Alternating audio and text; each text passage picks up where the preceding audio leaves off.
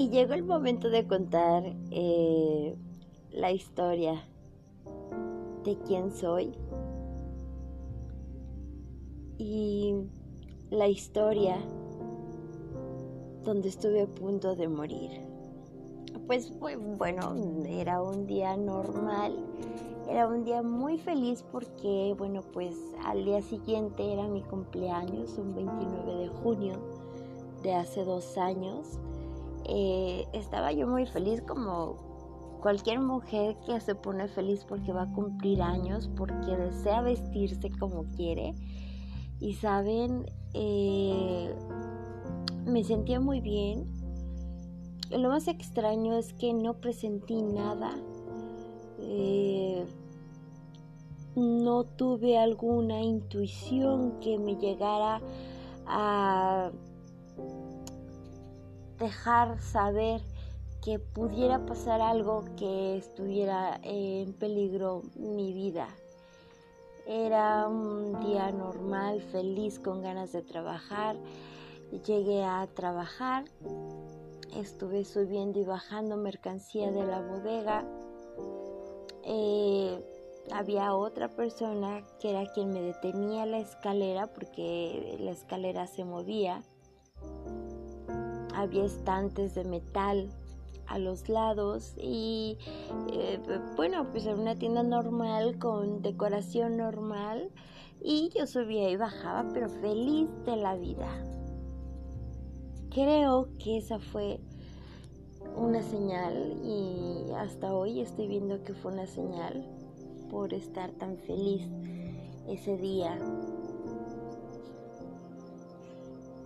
Y de pronto había clientas, yo seguía en las escaleras y caí, caí de una manera eh, tan brutal, caí entre estantes y me fui pero con brazos extendidos hacia atrás al piso donde se oye un golpe fuerte, pero el golpe fuerte no fue porque, bueno, pues haya destruido un estante, sino fui golpeando parte por parte y el golpe más fuerte que se escuchó pues fue el de mi cabeza.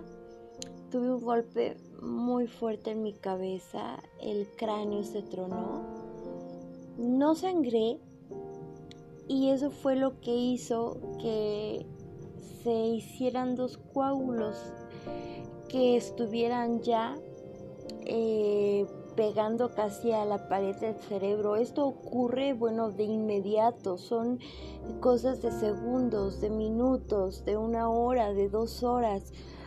Por eso es que hay tantos ejemplos de personas que dicen murió por traumatismo craneoencefálico, tuvo un accidente. Normalmente o generalmente esto ocurre eh, en accidentes automovilísticos, en accidentes de motociclistas, eh, caídas de metros de 3, 4, 5 metros y, se golpean la cabeza y sangran, pero hay un traumatismo cráneoencefálico donde no es necesario la cirugía, pero bueno, sí es necesario los cuidados especiales. Mi caso fue muy diferente comencé a sangrar eh, por boca y nariz. Eh, yo no sé, me dicen que no podía hablar, no podía moverme, que me daban por muerta ya.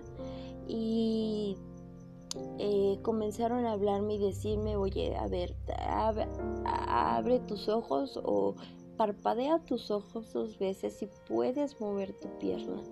Y yo seguía esas señales. Eh, de pronto pues entre paramédicos, médicos, eh, etcétera, me dicen, no, está normal, solo tuvo un golpe de cabeza, que tome reposo, por favor, eh, vendas, etcétera, etcétera, ¿no? Pero, pues la familia no se quedó tranquila hasta que me llevan a un médico y dice el médico, ¿qué hace aquí? es urgente que se vaya al hospital. Tiene un traumatismo muy severo y está en riesgo su vida. Corre peligro de morir. fueron las palabras que el doctor así dijo. Así es que pues me llevaron rápidamente al hospital donde entré a urgencias, donde estuvieron haciendo los estudios necesarios eh, para saber qué era realmente lo que había ocurrido en mi cabeza. Y sí, fueron dos coágulos que ya se estaban yendo a las paredes del cerebro y era minutos, no podían conseguir mi sangre. Eh, porque soy O negativo y el joven que hizo favor de darme su sangre pues falleció al día siguiente de mi cirugía. Eh, el pronóstico reservado. Me meten al quirófano, pero corriendo sale el médico y dice, a ver, eh, solamente para comentarles lo siguiente, está muy grave, pero muy grave, eh, su vida corre peligro, no hay un pronóstico reservado, puede ser que fallezca en la cirugía, que fallezca después de haber sido operada, que quede en estado vegetal o que quede con parálisis completa. Eh, a las 4 o 5 horas sale el médico y le dice a mi familia, sonriendo, ha sido un éxito la operación. Ahí fue donde me platican lo sucedido y es donde respiro hondo, donde me levanto, donde renazco como el ave fénix, donde vuelvo a vivir, donde tengo una segunda oportunidad de vivir, de ser feliz, de disfrutar, de correr si quiero, bueno, pues ahorita no puedo, pero de correr, de bailar, de cantar, eh, de platicar, de hacer mis cosas, de leer, de comer, de vivir una vida lo más, entre comillas, normal posible que se pueda. Es imposible eh, después de haber tenido una cirugía como la mía. Ponen 14 grapas de titanio para sostener el cráneo y la cicatriz de eh, la cirugía, bueno, pues es grande, redonda. Me rapan en mi cabello. Eh, yo tenía conductas que no eran adecuadas, pero que eran justificables dentro de lo que yo estaba viviendo, como el pelearme con los médicos, con las enfermeras, por el solicitarles mis cigarros, porque él porque me inyecta, solo recuerdo que tenía mis brazos llenos de agujas con eh, suero, con algunos otros medicamentos que me estaban poniendo, tenía chupones en mi pecho, tenía una especie de drenaje en mi cabeza, tenía sondas eh, para hacer pipí. Eh,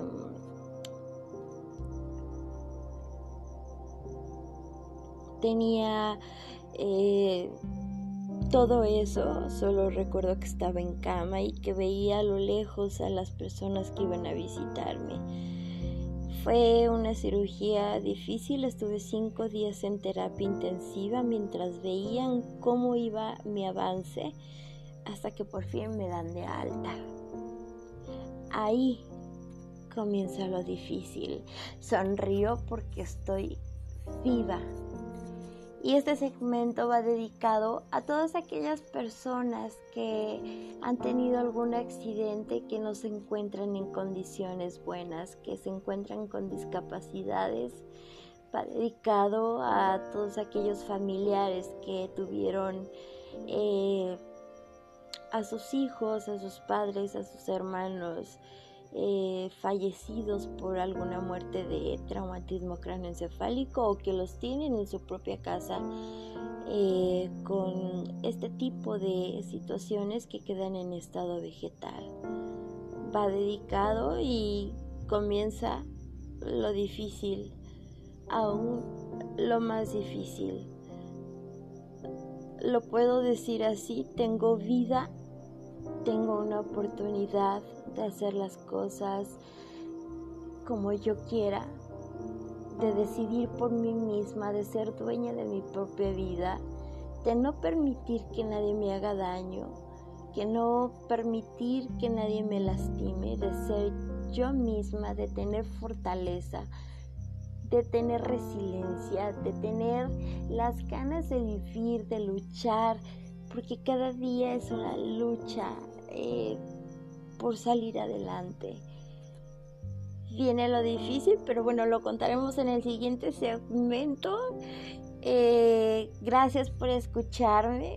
Soy Berenice. Recuerden que vamos a tener muchos más eh, podcasts con temas que son revelantes, con temas importantes, con eh, temas que llaman la atención, con pláticas que tendremos, con entrevistas a niñas de cómo es la vida de una niña, cómo es la vida de una persona ya adulta.